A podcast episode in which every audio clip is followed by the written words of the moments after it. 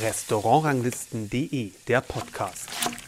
Hallo und herzlich willkommen zum Podcast von Restaurantranglisten.de. Interviews mit Spitzenköchinnen und Spitzenköchen und interessanten Persönlichkeiten der Fine Dining Szene. Ich bin Kersten Mügge. In der heutigen 27. Folge nehmen wir zum ersten Mal das Thema Service stärker in den Blickpunkt. Wie geht das jetzt eigentlich mit den Auflagen, mit den Masken im Gesicht und den Abstandsregeln? Darüber habe ich mich mit Ilona Scholl unterhalten. Sie betreibt zusammen mit ihrem Partner Max Strohe das Toulouse-Lautrec in Berlin. Sicher eines der entspanntesten Sternerestaurants in Deutschland, in dem man merkt, dass lockerer Service von Herzen kommt. Und nicht zuletzt haben Max Strohe und Ilona Scholl mit der Aktion Kochen für Helden während des Corona-Lockdowns eine der positivsten Aktionen gestartet, die meiner Meinung nach es aus den Reihen der Gastronomie gegeben hat. Ilona Scholl hat darüber hinaus auch einiges geschrieben, Artikel über Kochen für Helden und Service, diese verlinke ich in den Show Notes. Hört aber nun das Gespräch, das wir Anfang Juni im Innenhof des Toulouse-Lautrec unter dem Küchenfenster von Max Strohe aufgezeichnet haben. Ihre Berufsbezeichnung geben Sie ja dann als Kellnerin an, meistens, aber ich lese jetzt auch immer häufiger Selbstentlassungsassistent, Selbstent, Selbstentlastungsassistentin. Ja. Ist das ein IHK-geprüfter Beruf oder Selbstverständlich. Dafür gibt es auch eine dreijährige Ausbildung und 80 Prozent der Leute fallen durch die Abschlussprüfung. Ähm, nee, äh, das war tatsächlich so ein bisschen eine Polemik ähm, auf das, was, was ich tue, weil, also eigentlich schreie ich tatsächlich immer, ich bin Kellnerin. Ähm, und das tue ich ähm, auch mit äh, stolz geschwellter Brust, wirklich. Das finde ich ganz, ganz toll. Es ist ein toller Beruf und mehr Leute sollten laut und stolz sagen, dass sie genau das tun. Ähm, für Situationen, in denen man das aber so ein bisschen aufbauschen muss, ähm, habe ich mir das polemisch überlegt, weil das das ist, was ein, ein guter Kellner, ein guter Gastgeber äh, in der Regel ja tut. Ähm, er assistiert Menschen, die ähm, ihn besuchen, ähm, ja, in, in, in Genussfragen und ähm, hilft ihnen dabei, sich für Momente von sich selbst und ihren Zwängen und äh, ihren Alltagssorgen zu befreien. Ich, ich war nämlich kurz nicht ganz sicher, wer davon was entlastet werden sollte. ja, der Fokus ist auf, auf, auf den Gästen. Achso, ich dachte, ich hatte vielleicht, auch, vielleicht meinen, Sie, meinen Sie auch sich selber. Das ist manchmal auch was Bilaterales, durchaus. Inwiefern? Ähm, äh, naja, also mir geht es ja. Ich, ich merke das zum Beispiel, wenn ich keine Lust habe oder äh, wenn ich sorgenschwer vom Leben niedergedrückt in den Gastraum gehe, ähm, das funktioniert für mich halt auch nicht, wenn ich meine Gäste vor mir habe. Ähm, die lenken mich eben auch ab und entlasten mich von meinem eigenen kleinen Kopf, wenn der so manchmal sorgenumwölkt scheint und, äh, und sich so egozentrisch um seinen eigenen Mist dreht. Und ähm, dieses Zusammenspiel und diese ach, manchmal wirklich sehr entlastende Freiheit, sich auch mal auf jemand anderen zu konzentrieren als auf sich selbst, tut mir sehr gut. So. Also äh, funktioniert eigentlich in beide Richtungen. Es ist ganz interessant, dass ich aber noch nie so drüber nachgedacht habe. Also für die Frage bin ich Ihnen gerade sehr, sehr dankbar. Gerne. Das war ein bisschen der Anlass oder für mich der Auslöser zu fragen, ob wir das Interview machen können, war der äh, Artikel auf Zeit Online, mhm. äh, der die Überschrift hatte. Ähm, lasst uns wieder Unsinn reden. Ja. Und darum geht es in der Hauptsache, dass Sie den, den Smalltalk äh, hm. vermisst haben ja. im Restaurant. Warum hat Ihnen das unverbindliche Gespräch gefehlt? Ähm, also was ich, was ich gemerkt habe, ähm, einfach in, im Nicht-Vorhandensein dieser Austauschsituation war tatsächlich, dass ich mich irgendwie verlangsame. Also ich kam mir, es kam mir tatsächlich so vor, als fehlt mir dieser Stimulus. Und ähm, viele Leute das haben man sich... doch Neudeutsch Entschleunigung. Entschleunigung, genau. Für mich ist das offensichtlich nicht so gut. Nee, mir, nee, es war, ich fand es nicht angenehm. Ich hatte das Gefühl, ich verliere jeden Tag zwei IQ-Punkte. Also ganz ehrlich. Ähm, mir hat es gefehlt, dass jemand mich ähm, aus meinem eigenen Kopf rausholt und mir andere Perspektiven aufzeigt und mich dazu zwingt, schnell zu reagieren und ähm, schlagfertig zu sein. Und ähm, äh, das hat mir gefehlt. Ich glaube, wenn ich in dieser Isolation, ähm, also weg von so einem direkten Austausch und von Identifikation, ähm, gezwungen wäre zu existieren, würde ich wahrscheinlich langfristig borniert und doof werden. Also das ja, doch, das glaube ich. Ich glaube, so wäre das. Und ähm, das hat mir gefehlt. Und ich wurde hinterher so ein bisschen kritisiert für diesen Smalltalk-Begriff. Und ähm, äh, es wurde mir nahegelegt. Von ähm, wem? Von Leuten, die mir eigentlich doch sehr äh, äh wohlwollend ähm, äh, äh, gegenüberstehen, was so den, den Inhalt ähm, des Artikels Okay. an. Aber es ging so ein bisschen darum, Mensch, Smalltalk, äh, äh, dieses amerikanische äh, Wort für diese oberflächlichen Situationen, in denen es oft auch nur um Selbstdarstellung geht. Ne? Guck mal hier mein Haus und mein Auto und so. so. Äh, und, und wo man dann ellenlang nur über seinen Job und wie anstrengend er ist diskutieren muss. Ähm, und mir wurde der Begriff Konversation Das nahegelegt. ist aber schon sophisticated, oder? Ja, ähm, das stimmt. Ich hätte jetzt Plauderei gesagt. Kla- ja. Das finde ich eigentlich Mhm. schöner. Das stimmt, das ist, ja. Ja, Weil das nicht dieses, dieses Selbstdarstellende hat, aber trotzdem Ja. das Neben, das Beiläufige. Ja, das stimmt. Plauderei ist schön. Das, das ist sehr, sehr schön. Ähm, ich, ich glaube eben, dass ähm, die Art von, ähm, ja, ich benutze Ihren Begriff, der ist schön. Die Art von Plauderei, die ich meine, muss nicht zwangsläufig oberflächlich sein. Die ist rücksichtsvoll. Also man geht vielleicht nicht rein in Themenbereiche, die irgendwie provokant sind oder unangenehm sein könnten für mein Gegenüber oder so. Also die werden so großräumig umsprochen. Ähm, aber man darf sich durchaus sehr intelligent unterhalten über tagesaktuelle Themen. Ne? Ähm, es passiert eben nur ohne, und das ist eine, eine gewisse Art von Höflichkeit, die diese Art von Konversation, Plaudereien regiert. Das passiert, ohne dass sich einer der äh, Leute, die sich auf dieses Gespräch einlassen, in Gefahr begeben muss, in irgendeiner Weise, sich selbst zu entblößen oder also das ist, das muss nicht eine, das muss kein Geplänkel sein, das man sich auch hätte sparen können. Stichwort Gefahr.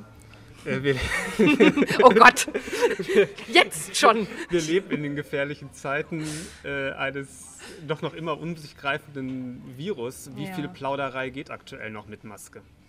Ähm, waren Sie in letzter Zeit schon essen? Ja. Ähm, Und ich fand es sehr unterschiedlich. Also Ja. ähm, wie, viel, wie viel geht und ich glaube, das liegt natürlich auch an den Menschen. Also Mhm. ich habe auch äh, Restaurantbetreiber erlebt, wo ich das Gefühl hatte, dass sie selber ängstlich war, äh, ängstlicher waren als mancher Gast Mhm. und sehr, zu, sehr viel zurückhaltender waren als sonst. Und anderswo, ich gedacht habe, war da überhaupt eine Maske, so ungefähr. Aber da ist auch, war auch der Service, ist dann vielleicht nicht so outgoing. ja. Sonst, also ist dann eher auch ein bisschen sachlicher. Okay, also weil mir geht es so, dass ich tatsächlich natürlich die Befürchtung hegte, ähm, dass äh, ähm, die Menschen sehr ängstlich sind, ähm, dass äh, dieses Bild der, der Servicekraft mit Maske ähm, konversationsverhindernd ist. Einfach, ne? Also dass, dass man dadurch, dass man diese, dieses Bild vor sich hat, dass man vielleicht auch gar kein Gespräch haben möchte.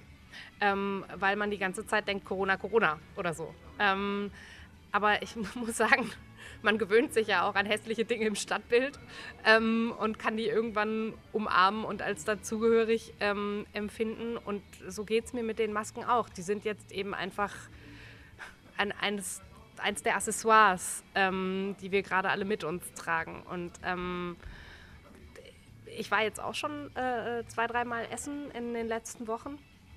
Und für mich hat es funktioniert. Also ich, ich konnte die Leute verstehen. Ich, ich sehe, in welcher Stimmung die an meinen Tisch kommen.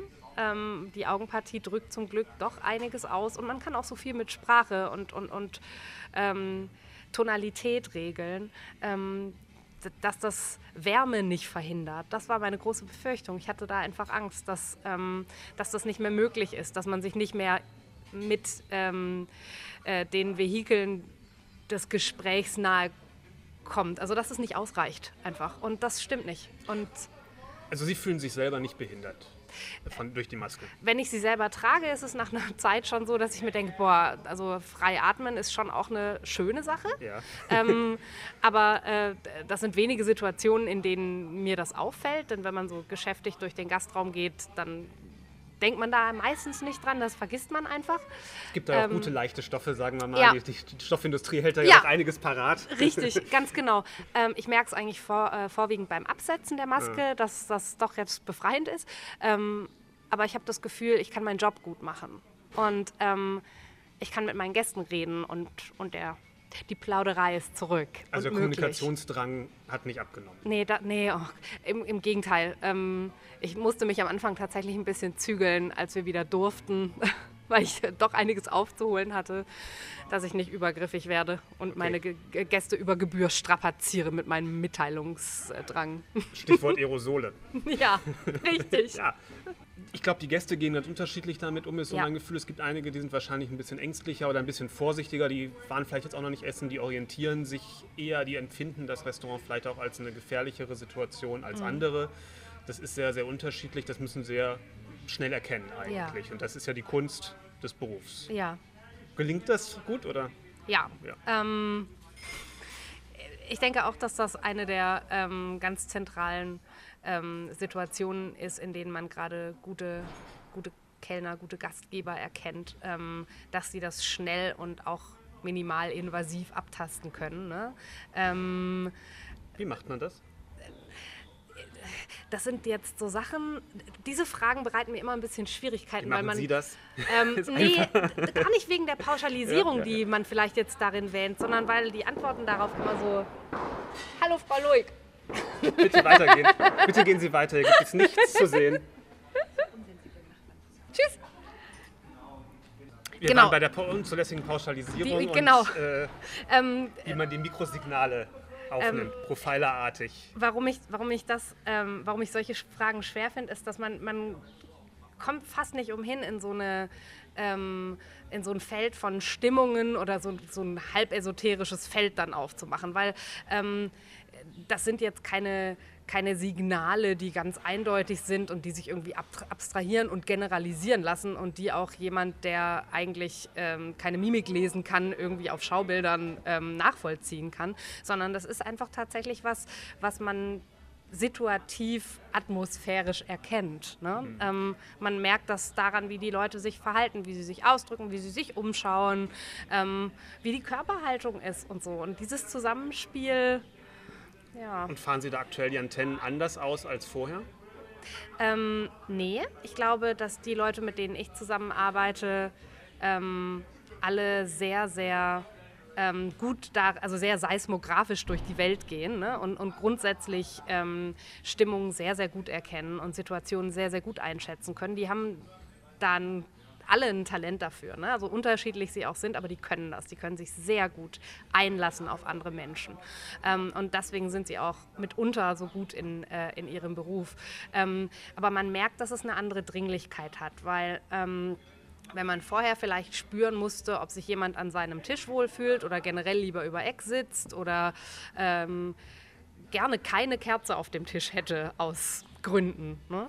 Ähm, Wenn es um solche Dinge ging, ähm, dann äh, hat das den Abend so ein bisschen vergoldet. Manchmal hat sie ihn auch gerettet, aber es war eben nicht ähm, so dringlich wie ähm, äh, die, das Subjektive, vielleicht auch objektiv, wie objektiv wirbare oder das Gefühl des Vorhandenseins einer Bedrohung für mein Leben. Ne? Und, und bei wenigen Leuten, aber manche Leute, die hier reinkommen, haben schon tatsächlich einfach große, große Angst und lassen sich so das erste Mal wieder auf das Experiment Essen gehen ein und wollen dann unbedingt am geöffneten Fenster sitzen, wenn draußen kein Service möglich ist, was dann vielleicht irgendwie den Raum eigentlich zu kühl macht, um da drin zu sitzen und dann muss man da irgendwie vermitteln und einen Kompromiss finden für die Gäste, die sich aktuell gefährdet sehen und jene, die es aber gerne auf über 16 Grad hätten im Gastraum. Und na, also so die, diese, diese Situationen kommen vor. Und diese äh, Sorge muss man natürlich ernst nehmen. Und da muss man sich natürlich drauf einlassen. In Berlin gab es ja Anfang diese Zeitbegrenzung. Erst 22 Uhr, jetzt dann 23 Uhr und jetzt ist es ja seit einigen Tagen komplett gefallen. War das Ja. sehr problematisch? 22 Uhr war schwierig, also da mussten wir schon sehr effizient arbeiten und also nicht, dass wir keine, kein systematisches Arbeiten haben und ja, wir haben schon eine tolle Struktur, auf die wir auch immer wieder zurückfallen können und die Abläufe lassen sich auch optimieren und so, aber ähm, wenn man die Uhr so dolle im Auge behalten muss und die ist auch für den Gast natürlich auch nicht schön, weil er die auch im Auge hat. Richtig, ganz genau. Und es verhindert schon, dass der Abend sich mal selbst irgendwo hinspült ähm, wo man vorher vielleicht nicht gedacht hätte, es tut mir leid, jetzt sind die Cowboys in der Küche, ähm, wo man vorher vielleicht nicht gedacht hätte, dass der endet. Und die Situationen, wo ich will nicht sagen, dass so ein Abend eskaliert, das passiert ja nicht so wahnsinnig häufig, aber dass man so, dass so Blumenbeete mal zu Schanden gehen oder man ja, fünf Stunden später nach Hause geht, als man das eigentlich vorhatte und irgendwann alle seine guten Vorsätze über Bord wirft. Diese Dynamiken lässt so eine Sperrstunde natürlich nicht zu. Auch sinnigerweise nicht zu. Wir haben, das auch, wir haben uns auch sehr, sehr große Mühe gegeben, das wirklich zu befolgen. Wir haben auch versucht, die positiven Seiten darin zu sehen, wie zum Beispiel einen ungewöhnlich frühen Feierabend. Das wollte ich gerade sagen. Nichtsdestoweniger ähm, man, man kann eben einfach die Gäste und deren, deren Stimmung und auch die Dynamik eines Raumes und äh, die Energie eines Abends nicht so frei fließen lassen wie vorher. Weil für mein Gefühl, 22 Uhr ist in der Tat problematisch, weil man kommt ja nicht unbedingt früher von der Arbeit weg, wenn man jetzt ja. Äh, keinen freien Tag hatte vorher. Ja. Aber wenn man 19 Uhr, sagen wir mal, anfängt oder 18.30 Uhr, 23 Uhr ist eigentlich kein Problem. Ja. Und dann sagen wir mal, hat es hinten auch weiterhin eine gute Dynamik. Das ist ja manchmal auch, dass wenn man im Restaurant hat, man das Gefühl so nach dem Hauptgang, so, dann ist es 21.30 Uhr, 21.45 Uhr mm. und trotzdem ist man erst um 23 Uhr und ich frage, was ist eigentlich in den letzten zwei Stunden passiert? Ja, und das sind doch diese, also diese Momente, in denen man dann die Zeit vergisst. Das. Ähm, das ist auch. doch eigentlich das, was, also ich mag das total. Ja. Ich, ich, mag das total, wenn man nicht weiß, wo die Zeit hin ist und wenn sich, wenn man eigentlich schon fast dabei war, die Rechnung zu bestellen und die, dieses Handheben sich in ein Handheben äh, zur Order eines weiteren Glases Champagner verwandelt und man da nochmal in so ein ganz anderes Gespräch reinkommt und irgendwann ist es viel später, als man dachte. Ja, manchmal, manchmal möchte man aber auch nach Hause und ja. dann dauert es trotzdem irgendwie. Also es ist, es ist auf jeden Fall, ich persönlich fand diese, mm. dieses doch dann, dass es dann einigermaßen im gleichen Tempo weiterging, gar nicht so verkehrt eigentlich. Ich habe Sie gerade falsch verstanden. Ja. Sie meinen, dass es manchmal tatsächlich diese Schludrigkeit nach, ja, nach, nach hinten raus gibt. Ich das Gefühl, ja. alles, wird alles mögliche andere gemacht, Verstehe. außer noch ja. äh, den letzten Rest abzuwickeln mhm. sozusagen. Das Geld. Ja, ja, ich, ich, ja, ich verstehe, was Sie meinen und das stimmt. Ähm, mir hat letztens auch jemand gesagt, dass das in Deutschland typisch sei. ist mir, ja. Das ist, also würde ich auch sagen, das habe ich eigentlich so mhm. im europäischen Ausland, also speziell Spanien, da wird es im gleichen Tempo weiter durch. Ja. Weil ist natürlich auch viel kleines Zeug, anderen Ländern auch. Mhm. Da geht es eigentlich im gleichen, gleichen Tempo weiter mit dem Dessert ja. und ich finde es persönlich nicht verkehrt. Aber gut, das mhm. muss jeder ja auch selber für sich äh, wissen, kann man als Gast ja auch artikulieren, wie man es möchte. Ja, ich, ich weiß auch gar nicht, warum es diese, also es ist ja fast schon eine traditionelle Pause zwischen Hauptgang und Dessert. Mhm. Ne? So, jetzt machen wir eine kleine Pause. Ähm, ich weiß gar nicht, wo das herkommt und ob das unbedingt sein muss. Vielleicht stammt es noch aus einer Zeit der Überfülle, also in der die Menüs vielleicht auch einfach so mächtig und riesig waren, dass man sich gedacht hat, uff, nach dem Hauptgang. Und äh, jetzt erstmal ein Verdauungsschnäpschen und dann irgendwann schaffe ich diese Erfahrung des Desserts noch, aber eigentlich auch nur, weil sie so kontrastiv ist zu allem, was vorher passiert ist. also so. Sie haben alle Zeitschranken im Kopf fallen lassen, um das nochmal ja. da einen Strich drunter zu machen. Nee, ähm, nee nicht, nicht völlig. Okay. Ähm, die Abende dauern gerade nicht bis, ähm, bis, bis lange nach zwölf. Also wir, wir fangen schon früh an, wir fangen um 18 Uhr an mit dem Terrassenservice. 18.30 und 19 Uhr sind die letzten Reservierungsmöglichkeiten ähm, und dann geht es einfach nicht so wahnsinnig lang nach hinten raus. Und wir passen aber auch vor allem deswegen gerade so ein bisschen auf, ähm, weil wir auf die Arbeitszeiten aufpassen müssen. Ja. Wir sind nicht so viele Leute gerade. Ähm, wir haben den Spüler, den wir einstellen wollten, nicht eingestellt, weil äh, Corona. Und ähm, wir putzen gerade selber und haben keine Putzfirma mehr, weil wir einfach gucken, dass wir alles so ein bisschen straffen, was man straffen kann. Vor allem, weil man halt auch nicht weiß, was kommt noch. Ähm, und äh, deswegen gucken wir einfach, dass wir unsere Arbeitskraft äh, dass wir mit unserer Arbeitskraft haushalten. So, ne? dass, dass da nicht irgendwie 10 Stunden Schichten für alle zur Regel werden oder 12 Stunden Schichten oder ne? was sondern dass, dass man das gut hinbekommt ähm, und dann nicht sich überstrapazieren muss. Man weiß nicht, was kommt. Sie haben ja, muss ich Ihnen ja nicht sagen, was Sie studiert haben, aber dem Hörer sage ich jetzt vielleicht mal ähm, Psychologie, Englisch, Deutsch, nee, das war zuerst und dann Literatur, Musik und Medienwissenschaften ja. hier in Berlin. Nicht? Geplauder habe ich studiert. Nee, ein, Kollege hat, ein ehemaliger Kollege hat mal in einer unsicheren Situation gesagt, ich habe nicht umsonst 16 Semester Existenzangst studiert. und, und, das fand ich eigentlich, oh. habe ich gedacht, ich gedacht, das muss doch, während der, der gelernte Gastronomiemensch, der kennt ja Arbeitslosigkeit de facto fast nicht. Ja. ne, das ist ja eine, zumindest in den letzten Jahren eine, eine, eine Branche, mm. wenn es irgendwo zu Ende ging, woanders haben sich sofort neue Türen aufgetan. Ja, das stimmt. Wenn man mit dem Background ja oft an Projekten hängt, wo man nicht weiß, wie es weitergeht, also wenn man in, mm. den, in diesen Metier dann äh, wirklich auch reingeht. Ja. Äh, das kriegt man ja auch schon im Studium mit. Ich ja. weiß nicht, wie oft Sie an der Uni waren. also ich habe irgendwann abgeschlossen. Ich also war so oft da. Ich war sein? ja definitiv. Ich, def, ich gehöre definitiv tagsüber, zu ja. den Leuten, die ihren Welpenschutz sträflich lang nach hinten raus verlängert haben. Allerdings ähm, habe ich immer gearbeitet und war, ne, also so BAföG oder Finanzierung oder so, das habe ich alles ähm, bis auf zwei Semester, da habe ich BAföG bekommen, äh, selber gemacht. Und ähm, äh, ja, war, war sehr, sehr viel in der Gastronomie tätig, auch damals schon. Ich wollte ähm, eigentlich fragen, inwiefern dieser ja doch andere Hintergrund ja. äh, jetzt vielleicht so eine gewisse Entspannungssituation oder einen anderen Umgang ähm, mit dieser ja doch wirtschaftlich möglicherweise kritisch werdenden Situation. Sie meinen, ähm, dass mein Auffangnetz jetzt in den Geisteswissenschaften liegen könnte, falls hier alles den Bach runtergeht? Eine andere Zuversicht vielleicht oder eine andere, Ach, ich bin, andere Nervenstärke? Ich glaube nicht, dass die ähm, Zeit an der Uni jetzt so wahnsinnig viel damit zu tun hat, ähm, wie ich da drauf sehe. Obwohl ich, also das hilft mir in meinem Job ganz, ganz, ganz, ganz viel. Und ich bin total froh, dass ich das gemacht habe. Ähm, ich bin aber auch sehr, sehr froh, dass ich mich für den gastronomischen Bereich entschieden habe, weil ich irgendwann einfach also die innere Stärke gefunden habe, auch zuzugeben, dass ich das wirklich machen will.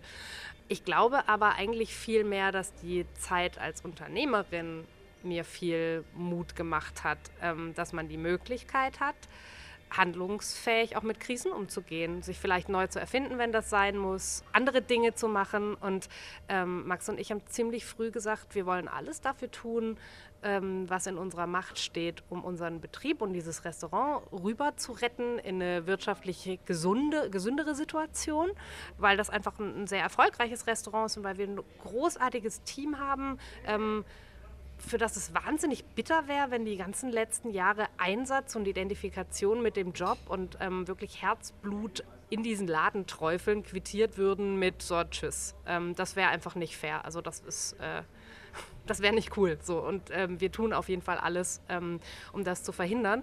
Aber wir haben uns natürlich die Frage gestellt, was ist unser Worst-Case-Szenario? Und das Worst-Case-Szenario ist auf jeden Fall, dass es halt nicht reicht. Ne? Das der, dass die Branche leidet, dass ähm, man wirtschaftlich damit über die Wupper geht. Und wir haben aber halt einfach beide relativ schnell gesehen, gut, wir haben sehr hemdsärmlich hier was aus dem Boden gestampft, von dem wir nicht gedacht hätten, dass es eine Erfolgsgeschichte dieser Art werden könnte. Und es ist eine geworden. Und ähm, das liegt daran, dass wir das ganz gut gemacht haben. Und irgendwann erholt sich eine Wirtschaft auch wieder. Und wenn man das Projekt, das Projekt gegen die Wand fährt, dann macht man vielleicht was Neues. Aber in der nächsten Zeit ist wahrscheinlich gut, wenn man hier eine lokale Kundenbasis hat. Ja, äh, und, und der Deutsche darf ja reisen und kommt ja vielleicht auch eher, aber in Berlin sind ja auch mal viele internationale Gäste und wahrscheinlich ja. auch hier gewesen. Ne? Die ja, fehlen ja jetzt. Das stimmt. Auch ähm, auf absehbare Zeit mutmaßlich. Ja, das ist richtig, wobei ich wirklich sagen muss, dass also wir haben recht viele Gäste aus äh, Berlin und, und Deutschland insgesamt. Und was total irre ist, ist, dass es sehr, sehr viele ja, Solidaritätsbekundungsbesuche gerade gibt. Wir haben echt Leute hier, die uns vielleicht normalerweise jedes halbe Jahr einmal besuchen und die einfach dolle, dolle wollen, dass wir das packen und uns jetzt vielleicht auch schon zweimal in einem Monat besucht haben. Und für uns persönlich wir haben, muss ich dazu sagen, wir haben aber auch nicht so viele Plätze verloren wie vielleicht manch anderes Restaurant. Wir haben einen Tag die Woche mehr geöffnet, um die paar Plätze, die wir verloren haben, aufzufangen. Und wir sind im Moment zumindest sehr gut ausgelastet. Ich habe keine Ahnung, äh, wie das jetzt auf Dauer wird und vor allem die Befürchtung des zweiten Lockdowns, die natürlich manchmal auch im Raume steht, ist natürlich auch eine, die mir Sorgenfalten auf die Stirn treibt. Aber ja, man kann ja gerade ohnehin nur auf Sicht fahren. Aber im Moment würden Sie jetzt sagen, es ist eigentlich vom außer dass sie Masken tragen, das gleiche Erlebnis wie vorher? Oder für den, für den Gast gibt es da Unterschiede? Sind die sind Sachen anders? Nö, ne? Eigentlich nicht. Nee, eigentlich, ähm, nee, eigentlich ist es also die ganze Sache steht und fällt tatsächlich damit, ähm, wie gut die Gastronomien in Zukunft besucht sind. Und äh, Sie haben sicherlich auch die DEHOGA-Auswertung zur Kenntnis genommen, die äh, vor zwei Wochen, glaube ich, publiziert wurde, wonach viele Gastronomien erstmal eine bedenkliche Anzahl an Plätzen einfach verloren haben und zweitens dann aber auch die zu großen Teilen nicht ausgelastet kriegen, weil das Ausgehverhalten äh, der Deutschen signifikant anders ist, als es das vorher war. Ich glaube, über 50 Prozent gehen gerade nicht in Restaurants. Ähm, 67 waren es, glaube ich, sogar. Ja, aber das sind vielleicht nicht die Leute, die ins, äh, in solche Restaurants ja. wie das Toulouse-Lautrec gekommen wären, ja. sondern andere entsprechend hochwertige Restaurants. Das, das ist absolut wahr. Also meine kleine private Datenbasis ähm, lässt mich für, für meinen Betrieb ganz andere Schlüsse ziehen und ich echt, ich klopfe so auf Holz. Ich bin so happy, dass die Leute kommen und unsere Gäste sind eh die Besten. Das äh, ja. Wir sind gerade bei dem Thema, ich sag mal, bei diesem biografischen Blick auf, die, auf das Berufsleben ein wenig äh, von abgekommen. Da möchte ich eigentlich ganz gerne noch mal mhm. kurz ein bisschen drauf zurückkommen. Ich glaube, das macht schon was von dem Restaurant aus, dass, dass, sie, dass sie die soziale Situation anders reflektieren. Ich glaube, dass ganz, ganz viele meiner Kollegen das auch ganz, ganz doll tun. Aber das nicht so zeigen. Entweder sie zeigen es nicht so oder was wir hier zum Beispiel ganz viel machen, ist das zusammen zu tun, zu reflektieren, wie war denn der Abend, was ist denn da schiefgelaufen an dem und dem Tisch, wie würdest du das, wie hätte man da anders drauf reagieren können? War da Subtext? Ähm, wie war der Subtext? Ging es eigentlich um den Subtext in der Reklamation? Was haben wir falsch gemacht? Oder hätten wir andere Möglichkeiten gehabt? Lässt sich das generalisieren? Lässt sich das auf andere Situationen übertragen? Was ist das, was du da eigentlich in dem Moment gemacht hast? War das vielleicht Beschwerdemanagement? Ähm, wie hast du das gemacht? Kannst du mir zeigen, wie das geht? Ähm, wo sind Grenzüberschreitungen? Wie kann man seine Grenzen besser ziehen? Ähm, Gibt es einen charmanten Weg, eine Grenze zu betonen? Ähm, solche Dinge. Ähm, ich kann mit meinen, mit meinen Kollegen über diese Dinge sprechen. Und ähm, die, die sind schlau und die haben Lust, sowas zu machen. Ähm, hatten aber alle bisher noch kein Arbeitsumfeld, wo so eine systematische Nachbesprechung oder so eine angeregte Diskussion ähm, in, dem, in der Form möglich war und ähm, vielleicht sogar äh, angeregt wurde. Ja. Und ähm, wenn ich mich mit meinen, mit meinen Kollegen unterhalte, und jetzt meine ich die Kollegen, die nicht hier arbeiten, äh, über solche Dinge hat jeder was dazu zu sagen. Die sind alle hochgradig äh, äh, abstraktionsfähig, die sind zur Analyse imstande.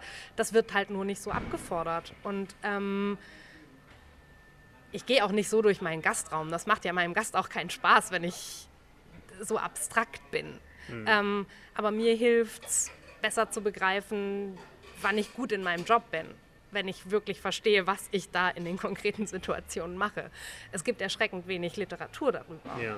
Ähm, das muss man ändern. Davon bin ich wirklich überzeugt. Also sind ja Schreib, Schreib, aktive Schreiberin. Ach, ich will, glaube ich, nicht den nächsten äh, Refa-Band äh, überarbeiten. Ähm, aber ähm, ja, also da, da, muss viel mehr drüber nachgedacht werden, da muss viel mehr drüber geschrieben werden und es muss ähm, das, was davon lern- und lehrbar ist, ähm, das muss man rausarbeiten und das muss weitergegeben werden. Das macht jeden im Gastraum sicherer. Aber äh, wie gesagt, ich glaube, viele meiner Kollegen können das total gut. Es wird ihnen nur ganz, ganz häufig nicht abverlangt. Oder es und, wird und es wird nichts draus gemacht, möglicherweise, ja. auch von höheren Ebenen. Dann. Ja, aber also noch viel interessanter ist, wie viele großartige Servicekräfte es eigentlich gibt, obwohl die dieses Handwerkszeug niemals bekommen haben. Also die sind wie so Naturgenies dann da durchgegangen und halt einfach, einfach aus sich selbst heraus oder mit, mit guten anderen Naturgenie-Förderern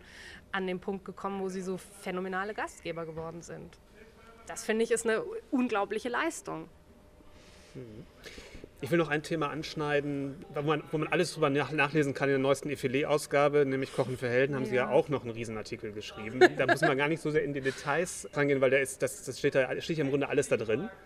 Das ist ja eine Aktion, ich glaube, ich sage mal andersrum, viele haben die Gastronomie in den letzten Wochen, glaube ich, sehr aktiv wahrgenommen, mhm. äh, in, auch in der politischen Diskussion, ja. aber doch in der Hauptsache mit dem Thema, wir wurden vergessen, wir brauchen Geld, also Unterstützung. ähm, wir dürfen nicht, warum wir könnten nicht, also in, auf dieser etwas ähm, mhm.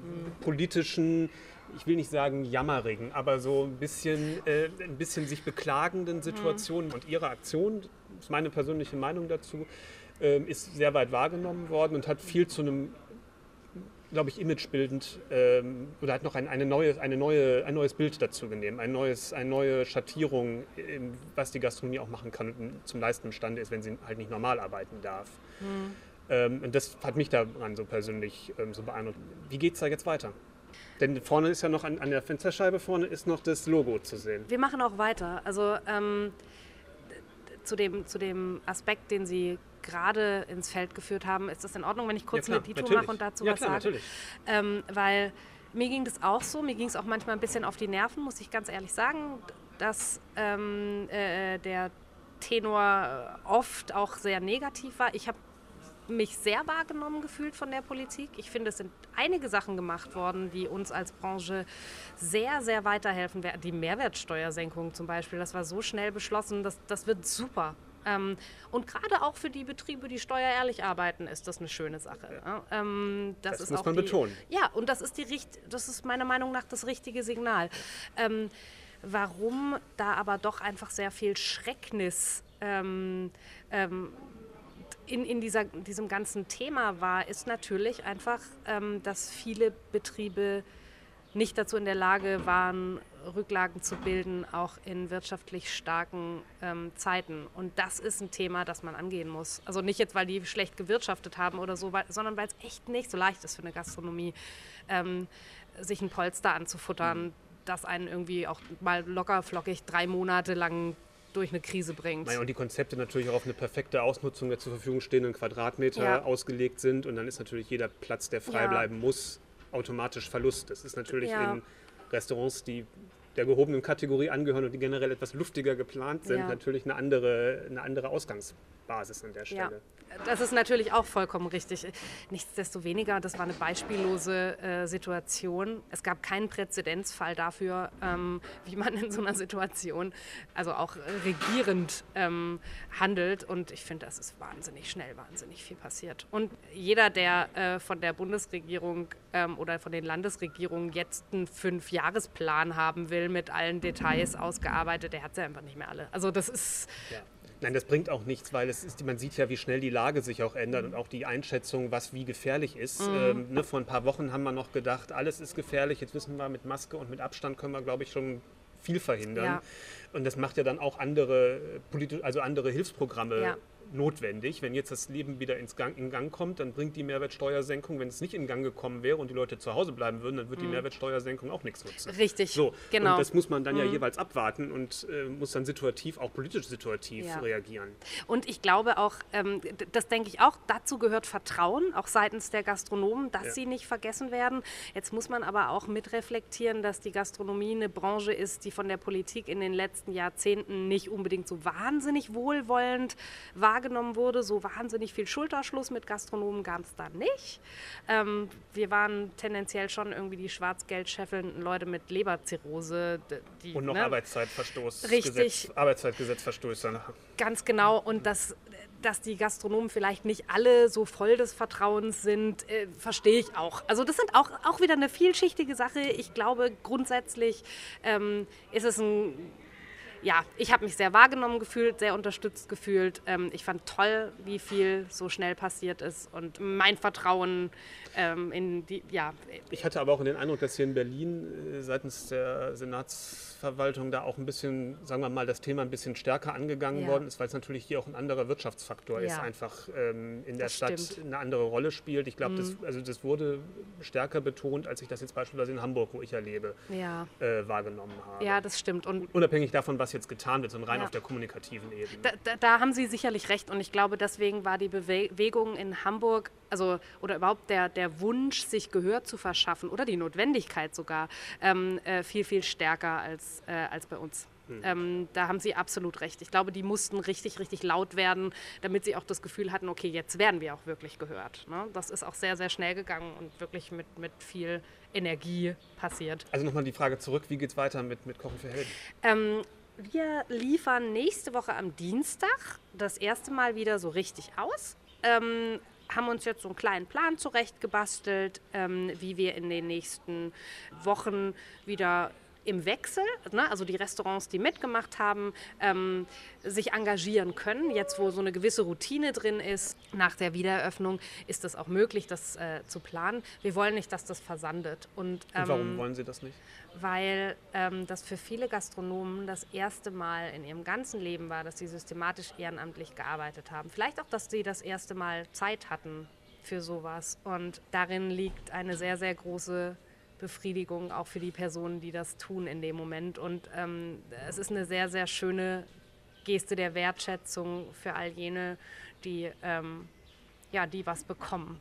Ähm, ich glaube, es ist für beide Seiten was sehr, sehr Schönes und ähm, wir haben ein richtig, richtig tolles Netzwerk aufgebaut, auch so ein beispielloses Netzwerk, würde ich sagen, von, von Restaurants, die sich ähm, in den Dienst einer Sache gestellt haben, ähm, die nicht verwehrt oder ja, verwertbar war oder wirtschaftliche, ähm, wirtschaftlichem Kalkül unterlag.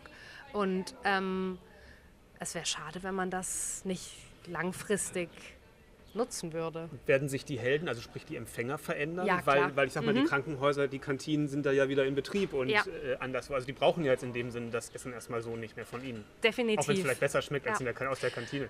Ich muss auch ehrlich sagen, dass darin, also die Leute, die ähm, in den nächsten Wochen was kriegen, sind ähm, hier und da noch durchaus noch Praxen und ähm, äh, Krankenhausstationen für die wir keine Kapazitäten mehr hatten. Wir haben so eine kleine Liste von Anfragen, ähm, äh, die wir super gerne noch ähm, mit Ja beantwortet hätten. Das hat aber nicht funktioniert und wir wollten die einmal abfahren und sagen, so, es tut mir leid, dass es in der Zeit nicht geklappt hat, aber wir haben euch nicht vergessen. Dankeschön. Ähm, langfristig, aber selbstverständlich. Und darin muss ich ganz ehrlich, muss mal meinen Partner hier an der Stelle äh, ganz, ganz doll loben, weil dieses äh, Kochen für Helden war ja so ein, so ein spontanes, ich nenne das jetzt so, oder wir kochen ja für Helden, hat er irgendwann gesagt in einer Insta-Story, also ohne sich da vorher auch wirklich Gedanken gemacht zu haben. Und das ist wirklich toll, weil neue Krisen ja auch neue Helden ähm, hervorbringen. Das heißt, man kann dieses Projekt quasi sehr, sehr stark anpassen an äh, ähm, Situationen. Und natürlich haben wir das auch während der äh, ähm, äh, Zeit des äh, ja, Lock Lockdowns schon so gemacht, dass wir auch nicht, nicht allein für Leute gekocht haben, die ähm, systemrelevant waren, sondern es gab auch durchaus ja, Bedürftigkeit, ähm, die wir mit, ähm, mit eingearbeitet haben sozusagen und ähm, hier und da mal eine Suppenküche oder eine Flüchtlingsunterkunft oder so, wie eben die Strukturen auch weggebrochen sind und auch da kann man sehr, sehr gut sinnvoll ähm, wirken und ähm, für so ein bisschen Wärme sorgen oder erfrischende Kühle jetzt in den nächsten Monaten vielleicht. Ähm, wir haben auch noch Spenden. Also damit soll auch noch was Tolles passieren. Und, ähm, und wir haben eine ganz, ganz tolle Idee für Anfang nächsten Jahres, aber das sage ich jetzt noch nicht. Das ähm, ja, sagen wir erst, wenn es richtig ausgearbeitet ist. Und wie, inwiefern war das, waren Sie damit Selbstentla Selbstentlastungsassistentin für sich selber?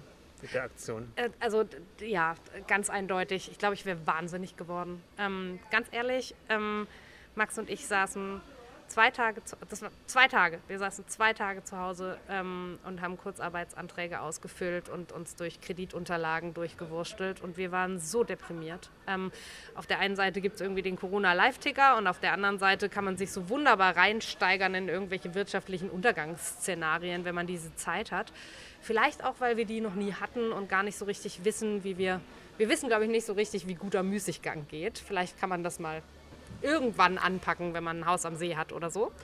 Ähm, jetzt sind wir dazu auf jeden Fall, ich würde sagen, in dem Gebiet minder begabt. Und äh, das war so traurig und so desolat. Und deswegen hatte Max, also als der gesagt hat, hey, mein, Kühlschrank, äh, mein, mein Kühlhaus ist voll, ähm, das verdirbt da alles. Da hatte der so einen traurigen Gesichtsausdruck und, und so eindeutig den Drang, jetzt nicht noch was vor die Hunde gehen zu lassen. Und dann haben wir uns überlegt, ob es irgendwie eine Möglichkeit gibt, das sinnvoll zu überführen in irgendwas, was sich besser anfühlt als, als das. Und ähm, ich muss ganz ehrlich sagen, dass mich das, glaube ich, mental vor Schlimmerem bewahrt hat. Ich, ich glaube nicht, also ich will nicht sagen, dass ich jetzt in, in Depressionen verfallen wäre oder so, aber das Gefühl zu haben, produktiv wirken zu können und die Leute zu unterstützen, die gerade den Laden für uns alle zusammenhalten und sich damit so wie so ein systemrelevanter Appendix zu fühlen, so ganz am Ende der Kette, aber was tun zu können, wirkungsmächtig. Ah, das war so gut. Das war so gut. Dann ist die Selbstentlastungsassistentin auch für sich selber eine geworden. Ja, auf jeden Fall. Der Kollateraleffekt der Aktion war auf jeden Fall Selbstentlastung für mich selbst. Das war das Interview mit Ilona Scholl. Ich hoffe, es hat euch Spaß gemacht zuzuhören und wenn ja, dann abonniert den Podcast und gerne könnt ihr uns auch Feedback auf allen möglichen Wegen zukommen lassen. In zwei Wochen ist dann die nächste Folge da. Bis dahin, tschüss.